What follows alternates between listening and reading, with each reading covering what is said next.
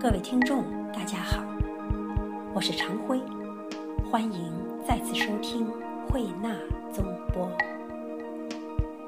近来，维基解密和斯诺登等事件沸沸扬扬，在西方国家引发了政权与媒体界的某种较量，也让人发现了许多心照不宣的事实。不过，人们发现。一旦报道的主题是中国，西方政府和媒体就往往沆瀣一气，同仇敌忾。做客观报道时，情不自禁地评头论足。不管合不合题，西方媒体都喜欢牵强附会地加以对中国人权、政体、腐败等方面的负面性评语。为何如此？为何西媒总是忍不住鸡蛋里挑骨头，热衷于偏颇的报道中国？带着这个问题，慧纳宗波有幸请到了在欧洲学习、生活和工作了二十多年的中国资深媒体人方祥生先生。方老师您好，奥地利国家电视台。呃，不久前播出了一台有关中国的节目，几位奥地利的记者前往北京和上海等地，采访了一些在公园晨练的中国人。嗯，把他们的说话的内容呢，断章取义的拼凑了一下，呃，给当地观众、奥地利的观众留下了一些中国人不敢直言的印象。您对这样的报道有什么样的想法？其实，我觉得这是西方媒体惯用的一种手法。应该说，近几年欧洲媒体的对华报道出现了两个趋势：一个趋势是对华报道的量大大增加；第二个趋势是对华报道里头的负面内容占的比例很大。总体看。他给欧洲观众传播的是一种扭曲了的中国的形象，而不是中国客观的现实。所以，我认为像你提到的这样一种说话报道案例，在西方媒体中并不是个别现象。方老师，您在欧洲生活了、工作了二十几年，对西方社会、西方媒体都有很多的深刻的认识和了解。呃，就您而言，您能够理解、能够解释这种呃西方媒体惯用的以偏概全的报道方式吗？为什么他们喜欢这样来负面报道中国呢？我觉得西方媒体对华报道的片面和不不客观。分两个阶段和时期，在中国改革开放之前，也就是说，在八十年代到上世纪的八十年代、九十年代之前，西方媒体的对华报道基本上是一种居高临下的态度，也就是说，西方是发达国家，中国是一个发展中国家，它出于某种怜悯。出于某种可怜，出于一种教师爷的心态，啊，对中国的事情指手画脚，然后呢，说三道四，啊，希望呢中国能走一条像西方一样的发展道路。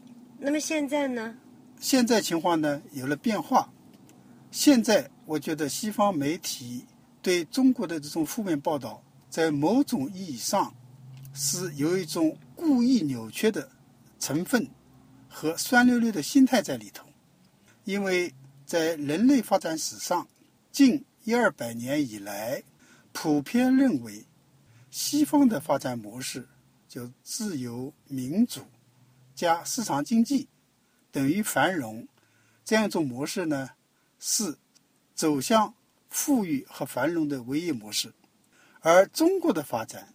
中国所走的发展道路，恰恰与西方的发展模式是不完全一致的。因此呢，他们感到自己的发展模式受到了中国发展模式的挑战。另外一方面，我们也可以看到，由于西方的发展模式，由于西方的强权政治啊，尤其是在发展中国家，在南南对话和南南合作当中，他们提出了许多政治附加条件，因此他们的发展模式也越来越受到发展中国家的质疑，而中国的发展模式同时却受到越来越多的发展中国家的欢迎。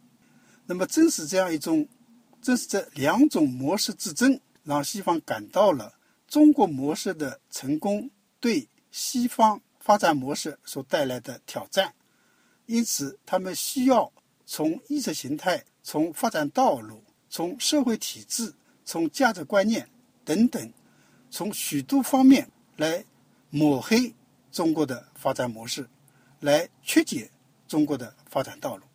这西方的商业模式中有一说法叫做“双赢政策”。其实西方人特别在乎的就是双赢。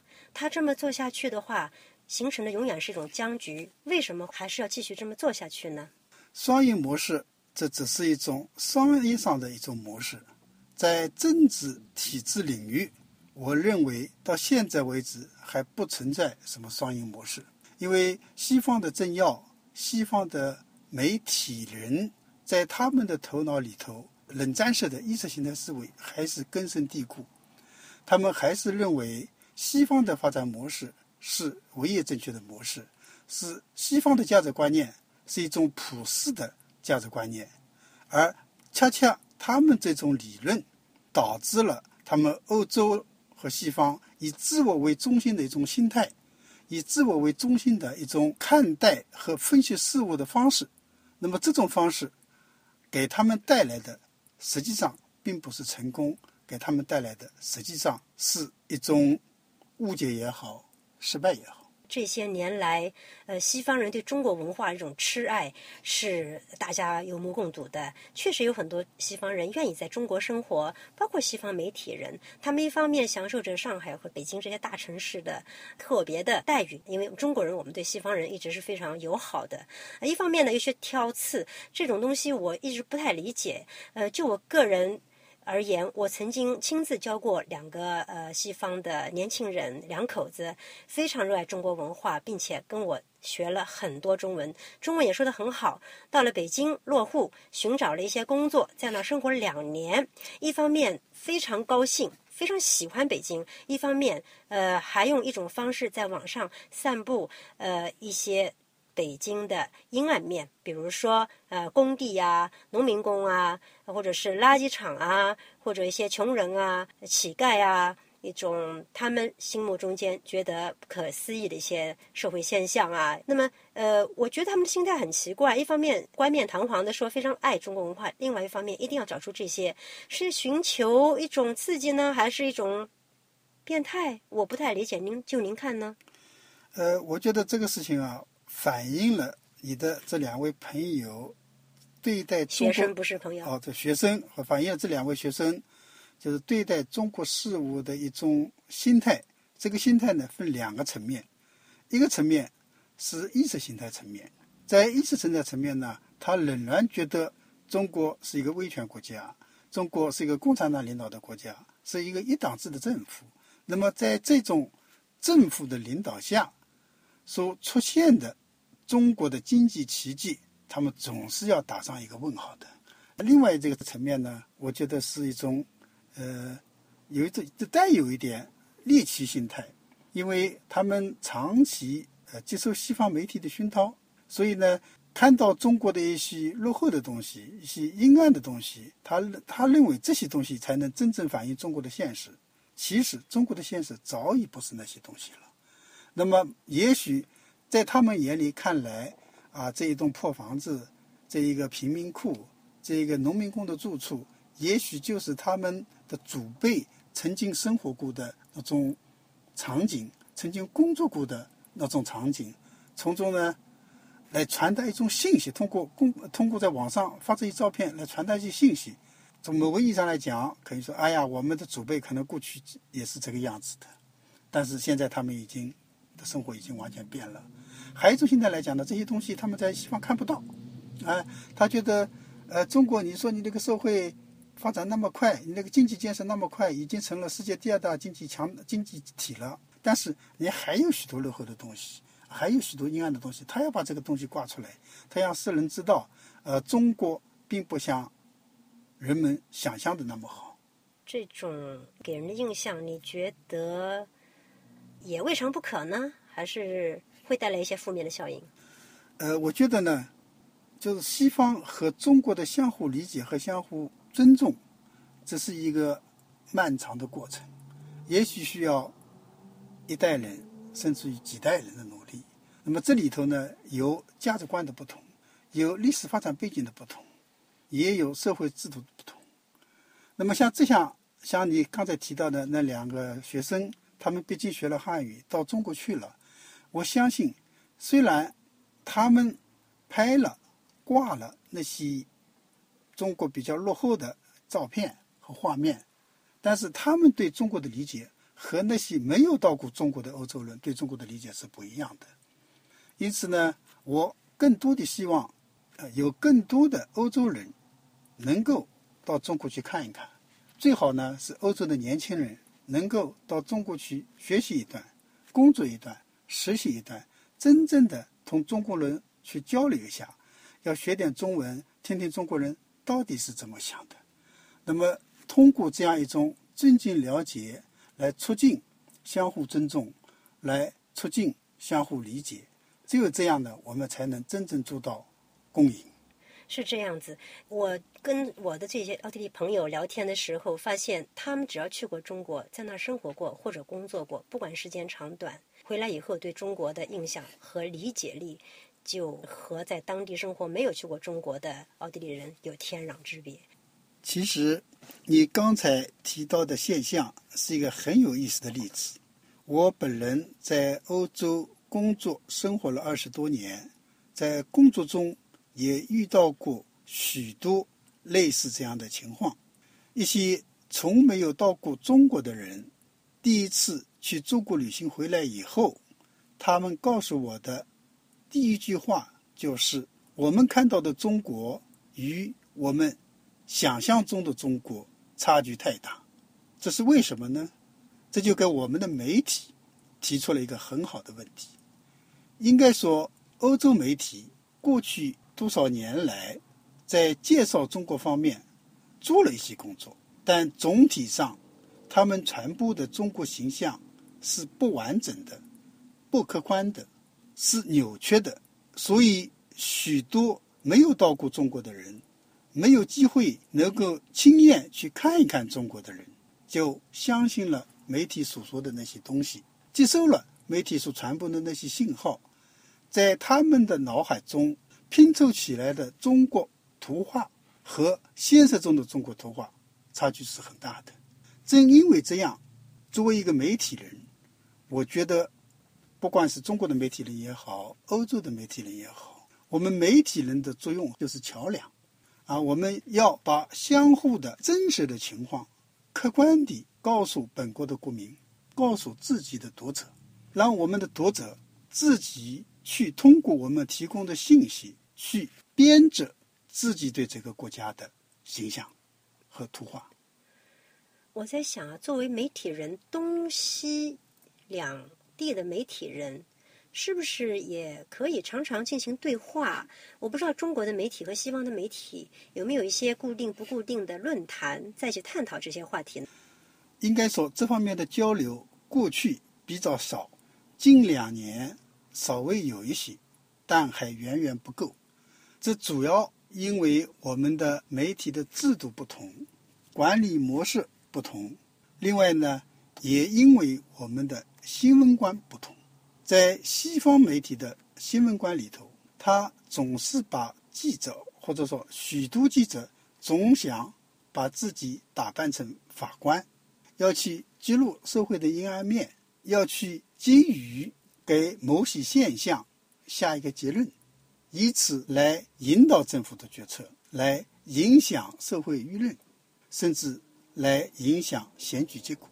那么，在中国，我们媒体呢，我自己理解，我们的媒体主要就两个方面的任务，一个方面的任务和各地的所有记者一样，就是客观地报道发生的新闻事件，把这个新闻事件的来龙去脉讲清楚，让读者自己去分析、去评判。第二项任务呢，是中国记者有的，外国记者也许不承担的，那就是我们要根据中国的发展需要，根据中国在不同发展阶段、不同发展时期的需要，客观地介绍一些世界各国在这个方面的一些好的做法。比如说一个简单的例子，食品安全。那么西方在食品安全方面。是如何制定标准的？由谁来制定标准？由谁去执行这些标准？那么这些东西对中国有很好的参考价值和借鉴意义。最近我在做的一件事情，就是报道奥地利的职业教育，因为中国经济和社会正处在一个转型时期，我们的经济要上一个台阶，我们的社会要来次蜕变。那么这就需要人去做，这与人的素质非常重要。而作为一个基础，那就是职业教育，大量的在社会不同领域，在各个方面从事着具体工作的人，提高他们的职业技能，就能实现我们的产业转轨，就能实现我们的产品升级。那么这方面呢，奥地利有很好的经验。有很好的做法，可以供我们借鉴参考。但是，像这样一类的内容的报道，在西方记者看来，这不属于新闻，他们是不会去报道的。他们更多关注的是中国某一个持不同政见者的命运啊，某一些人的一些反政府口号。其实，我不否认这些人的存在，但是他们并不是，他们也不能代表中国社会的主流，不能代表。中国民意的主流，如果媒体的眼光只盯着那么几个人的动向，只盯着那么几个人的言行，那么他们对中国的报道出现偏颇，也就不足为奇了。方老师，刚才我听您说，中国媒体人做报道，呃，基本上处于客观报道一个事件的这样的方式，但是西方人，呃，好像。在做客观报道同时，喜欢在报道之后加上一些评判式的语言。那么，就说报道本身并不是一个客观报道了，而是报道加评论，这好像已经成为他们那种报道模式了。这是中西之间的媒体差别，还是另有起因呢？其实，我觉得西方媒体人可能很不愿意听这句话。那就是媒体是政治的工具，他们不相信这个东西，他们也不承认这个东西，但是事实上，他们做的却就是这样的东西。一个最近的例子，就是马航幺七民航班机被击落。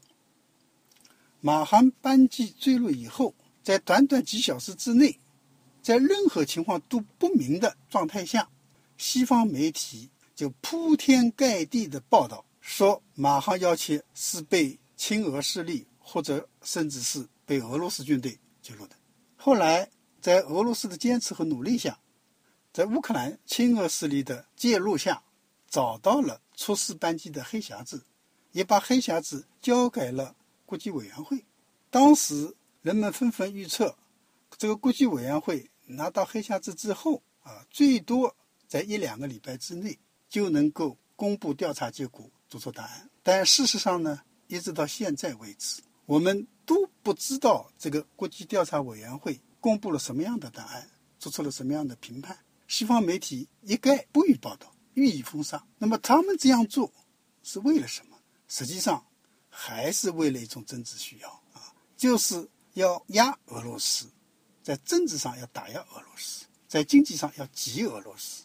那么想把俄罗斯。把俄罗斯在欧洲的影响，在乌克兰的影响赶出去。当然，我们今天不是做一个政治评论，对这个事情呢，我不想多说。但是，就这一件事情，我们可以明显的看到，欧洲媒体的政治属性，它并不是独立的，更不是中立的。看来关于媒体的话题，我们还是可以进行更深度的、更多的探讨。非常感谢您，黄老师接受我们的采访，也非常感谢辉纳中波给我提供了这样一次机会。谢谢，谢谢谢您，黄老师。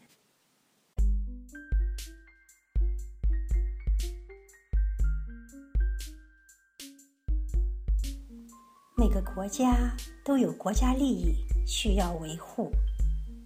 可以说，生活在西方的侨胞们，更多的看到了不同体制的不同弊端，也更加切望中西媒体界建立更好的对话平台。中西迥异的政治、经济和文化是鸿沟一道，然而，大家多走动。多搭桥，或许有一天，鸿沟会被填平。至少，人们可以更好的沟通，更好的相互理解。各位听众，今天的节目到此结束，感谢收听，我们下次再会。